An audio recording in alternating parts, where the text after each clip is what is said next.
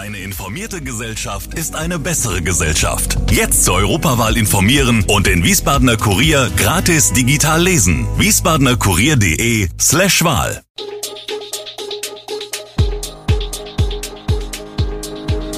Gude, unser morgendliches News Update. Das Wichtigste aus Wiesbaden für Sie im Überblick. Guten Morgen aus Wiesbaden an diesem 23. Februar. Geldautomat in Taunusstein gesprengt, Gewalt an Hessens Schulen und Übersterblichkeit in Deutschland wirft Fragen auf. Das und mehr hören Sie heute im Podcast. In der Nacht auf Mittwoch wurde in Taunusstein ein Geldautomat der Deutschen Bank gesprengt.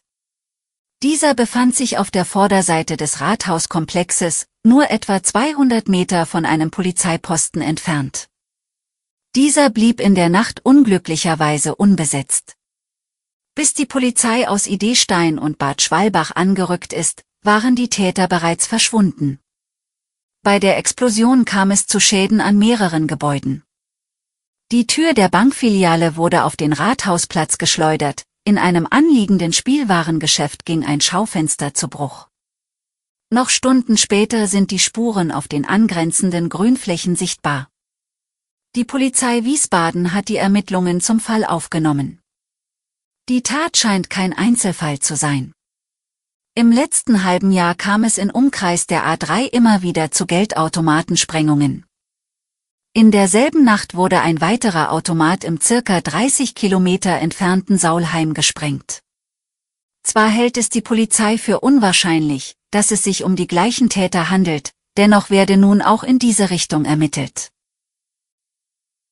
Rund 5000 Baustellen gab es im vergangenen Jahr in Wiesbaden.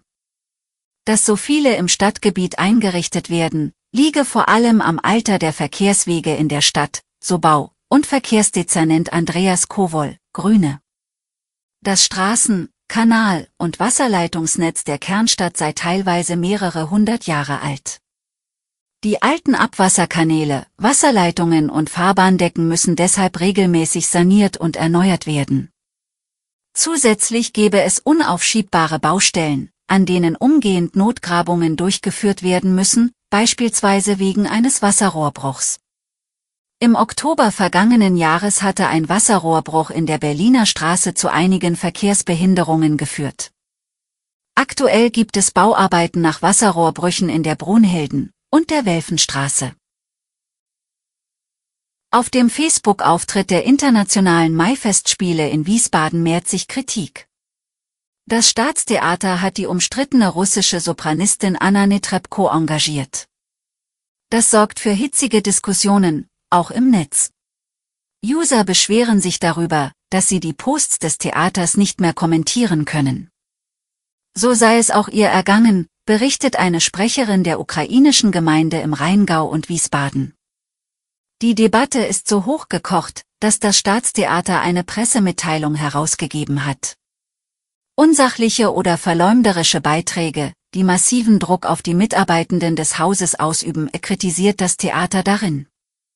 Zum Schutz der Mitarbeiter würden einzelne Kommentare gelöscht, so das Theater oder die Kommentarfunktion unter einzelnen Beiträgen werde deaktiviert. Um Zensur handele es sich nicht. Wie alle anderen Betreiber von Social-Media-Kanälen sei das Staatstheater Wiesbaden verpflichtet, Kommentare mit möglicherweise rechtswidrigen Inhalten zu kontrollieren.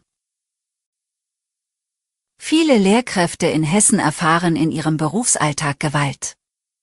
Die Ergebnisse einer neuen Studie des Instituts für Kriminologie der Universität Gießen zeigt Erschreckendes aus den Klassenzimmern des Landes auf. Laut der Kriminologin Britta Bannenberg sei häufig keine direkte körperliche Gewalt im Spiel, aber eine klare Bedrohung, wenn beispielsweise Stühle an die Wand hinter die Lehrkraft geworfen würden. Für die Untersuchung im Auftrag des Deutschen Beamtenbunds Hessen hatten 632 Lehrkräfte hessenweit in einer Online-Befragung 83 Fragen beantwortet. Befragt wurden Pädagogen aller Schulformen, aber nur Mitglieder des Deutschen Beamtenbundes oder angegliederter Fachgewerkschaften. Die Studie zeigt, fast die Hälfte der befragten Lehrkräfte wurde während ihres Berufslebens bereits verbal oder körperlich bedroht. Rund 16 Prozent machten diese Erfahrung in den vergangenen zwölf Monaten. 73 Prozent wurden im Berufsalltag beschimpft oder beleidigt. Rund ein Fünftel der Studienteilnehmer gaben an, schon Opfer eines körperlichen Angriffs geworden zu sein, eine befragte Person berichtete sogar von einem Tötungsversuch. Sexualisierte Gewalt oder Belästigung erlebten bereits 9,5 Prozent der Teilnehmer. 2022 sind in Deutschland mehr als 1,06 Millionen Menschen gestorben. Damit ist die Zahl der Sterbefälle laut Statistischem Bundesamt im Vergleich zum Vorjahr um mehr als 35.000 Fälle gestiegen. Über die Gründe dieser Übersterblichkeit wird viel spekuliert, da die Zunahme über den durchschnittlichen Anstieg hinausgeht. Insbesondere in der zweiten Jahreshälfte ließen sich die Sterbezahlen nicht mehr allein auf Corona zurückführen.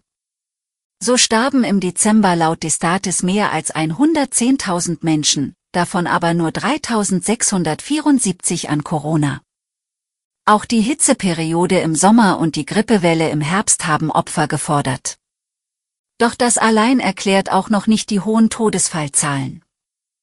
Vermutet wird, dass es indirekte Opfer der Corona-Pandemie gibt, Menschen, bei denen lebenswichtige Operationen aufgrund von Corona-Maßnahmen verschoben wurden, oder solche, die nicht rechtzeitig zu Früherkennungsuntersuchungen gegangen sind, sodass Krebserkrankungen zu spät diagnostiziert wurden.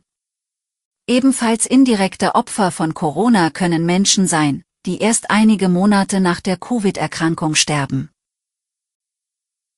Die S-Bahnen in Rhein-Main waren 2022 besonders unpünktlich. Der Rhein-Main-Verkehrsverbund RMV gab Anfang Februar die schlechteste Pünktlichkeitsstatistik der vergangenen Jahre bekannt. Demnach waren die S-Bahnen 2022 nur auf 87,8 Prozent ihrer Fahrten pünktlich unterwegs. 2021 hatte dieser Wert noch bei rund 92 Prozent gelegen. Im ersten Pandemiejahr 2020 waren es rund 94 Prozent. Vor der Corona-Pandemie hatte der RMV ein Pünktlichkeitsziel von 96 Prozent ausgegeben. Offiziell gelten Züge als verspätet, die mindestens sechs Minuten nach der geplanten Ankunftszeit einen Bahnhof erreichen. Die gestiegene Zahl verspäteter Verbindungen wirkt sich auch auf die Summe der Erstattungen im Rahmen der vom RMV gegebenen 10 Minuten Garantie aus. Demnach wurden im vergangenen Jahr rund 470.000 Erstattungsanträge gestellt und rund eine Million Euro ausgezahlt. Im Jahr 2021 waren es rund 430.000 Anträge und etwa 900.000 Euro Entschädigungen. Der RMV und die Deutsche Bahn verweisen mit Blick auf die schlechten Pünktlichkeitswerte auf das hoch ausgelastete Schienennetz und eine veraltete Infrastruktur.